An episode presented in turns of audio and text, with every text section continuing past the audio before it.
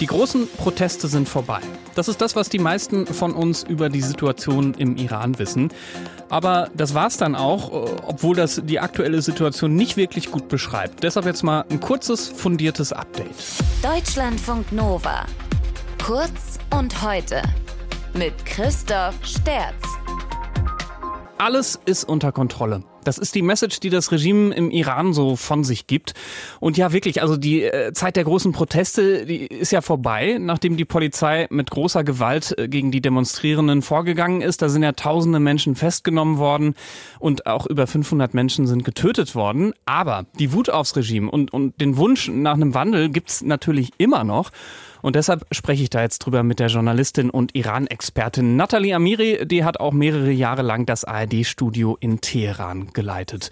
Nathalie, erstmal ist wirklich alles unter Kontrolle. Stimmt das? Naja, die staatlichen Stellen behaupten immer, sie hätten alles unter Kontrolle. Das haben sie selbst gesagt, als die Straßen mit Zehntausenden Demonstranten vollgepackt waren in 31 von 31 Provinzen und Tod dem Diktator gerufen haben. Und nach wie vor finden Proteste in Sistan und Baluchistan statt, einer der ärmsten Provinzen des Landes, die im Süden liegt und mehrheitlich ähm, bewohnt ist von sunnitischen Minderheiten. Dort ähm, finden jeden Freitag, auch gerade jetzt, Massendemonstrationen statt. Aber ja, die Proteste haben landesweit abgenommen, auch durch den Schock einfach der Nachwirkungen. Vier Männer wurden gehängt, 20.000 Menschen wurden verhaftet, in den Gefängnissen wird gefoltert und vergewaltigt. Man hört immer mehr Geschichten jetzt, was dort passiert. Mehr als 570 Menschen wurden umgebracht, davon 70 Kinder. Das hinterlässt natürlich Angst und das Regime versucht, die Menschen zu brechen. Die Nobelpreisträgerin Shirin Ebadi hat mir vor kurzem gesagt, dass diese Revolution sich anfühlt und ist wie eine Zugfahrt. Sie nimmt Fahrt auf und dann wird sie wieder ein bisschen langsamer, setzt einen Stopp ein und beschleunigt dann wieder. Aber das Ziel ist definiert. Und das sagen mir auch ganz viele Menschen im Iran. Das Ziel ist definiert und sie wollen nach wie vor Regime-Change. Aber trotzdem gibt's ja immer wieder so Bremsen. Ne? Also zum Beispiel, dass da Zehntausende Gefangene begnadigt werden. Ich habe gelesen, gestern sind schon wieder Aktivistinnen und Journalistinnen ähm, sieben Stück freigelassen gelassen worden. Äh, das sind Meldungen. Ähm, also da ist dann ja so ein bisschen doch äh, so ein softerer Kurs. Das ist aber Strategie. Das ist Strategie und um den Jahrestag herum gibt sich das Regime immer großzügig. Da werden immer Gefangene zu diesem Anlass begnadigt. Morgen ist der 44. Jahrestag der Revolution. Deswegen hat Khamenei eben auch die Begnadigungen angekündigt. Selten werden politische Gefangene freigelassen. Dieses Mal schon. Ich habe auch von Menschen gehört, die ins Gefängnis hätten kommen sollen, die jetzt auch nicht ins Gefängnis kommen. Also die Begnadigung ist zum einen ähm, Teil einer Routine, aber natürlich auch, also das Regime erhofft sich durch die Ankündigung, dass es eben eine Entspannung der Lage gibt. Der Generalsekretär des Hohen Rats der Menschenrechte, und das muss man wirklich in Anführungszeichen setzen, Hoher Rat der Menschenrechte dem Iran, hat in einem Tweet geschrieben, solch ein islamischer und humanitärer Akt ist beispielhaft für die Milde und Beliebtheit der Führung der Islamischen Republik Iran. Und dass das Regime in Zukunft mild mit der Bevölkerung umgehen wird und beliebt sein wird, darüber lachen die Menschen im Iran und äh, sie glauben dieser Staatspropaganda überhaupt nicht.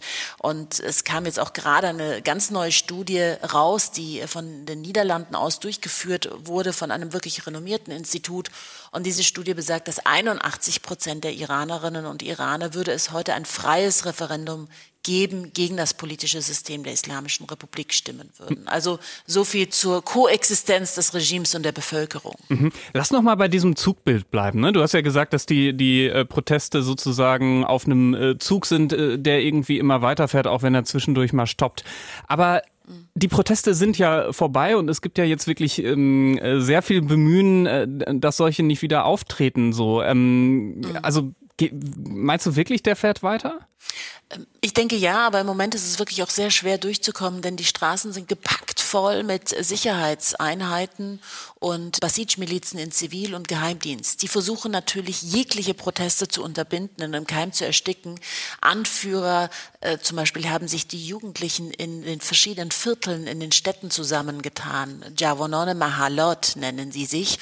Und die Anführer dieser Jugendgruppen wurden jetzt vom Geheimdienst abgeholt. Also während wir hören, dass die einen freigelassen werden, werden die anderen inhaftiert. Insofern sorgen sie permanent für Angst und Schrecken. Aber es braucht nur einen Anlass, dass es wieder eine geballte Wut gibt und die Menschen auf die Straße kommen. Was auch neu ist und was es in den, bei den Protesten der letzten Jahre nie gab, dass zum ersten Mal eine Koalition der Opposition im Ausland sich gebildet hat und die werden heute in Washington zum ersten Mal auftreten.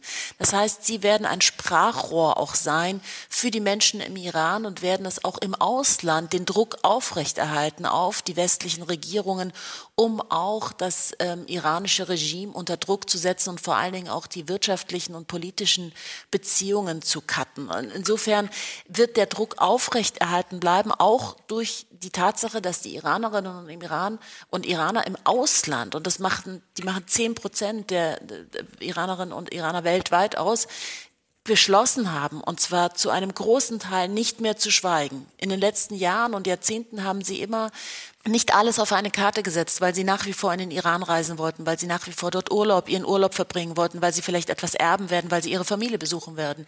Und diese ganzen Menschen haben gesagt, nein, wir schweigen nicht mehr. Und die werden definitiv den Druck weiter aufrechterhalten. Und solange sich die Bevölkerung im Iran gerade regeneriert und wieder Kraft tankt, werden diese Menschen im Ausland laut sein für ihre Mitmenschen und äh, im Iran.